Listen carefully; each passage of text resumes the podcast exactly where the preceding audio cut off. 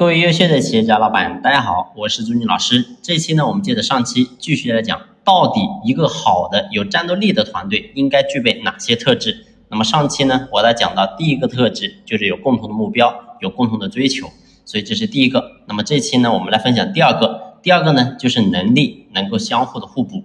你会发现呢，有很多企业所谓的团队，其实呢能力都是一样的，形成不了互补。我给他举个例子，你比如说。我们一个企业有销售，然后呢有生产，然后呢有研发，有售后，对吧？就是有各个部门。但是呢，如果说我们只是把一块一个板块做得很好，你比如说我们生产这一块做得非常好，然后呢这个人能力很强，但是其他的人能力都非常平平，他们形成不了互补。你比如说做销售的，就是业绩非常差，他就是不能把业绩做起来；然后研发的，就是不能把产品更好的研发出来。你告诉我有什么用呢？所以最后你会发现这个团队肯定也是不行的，结果肯定也不好。所以什么样能力能够互补？也就是说我身上有的你身上没有，我身上没有的你身上有，大家呢都能够形成合力，能够互补，那这个团队呢才能称之为完美。也就是说各个板块都有优秀的人才，能够真正独当一面。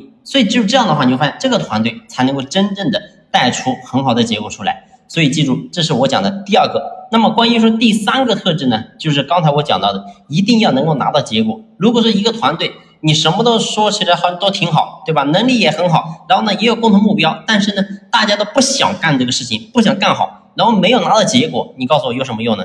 所以一个好的团队必然是以结果为导向的，所有人都投身于怎么样去完成这个目标，目标实现应该要具备怎么样的一个计划。然后呢，每个人要做什么，要承担什么样的责任，把这些东西把它列好，那么这个团队就能够拿到很好的结果。有结果，然后呢，大家又有共同的追求跟目标，而且每个人能力都能够形成互补，那么我相信呢，这个团队才能称之为一个好的团队。好了，这一期的分享呢就先聊到这里，感谢你的用心聆听，谢谢。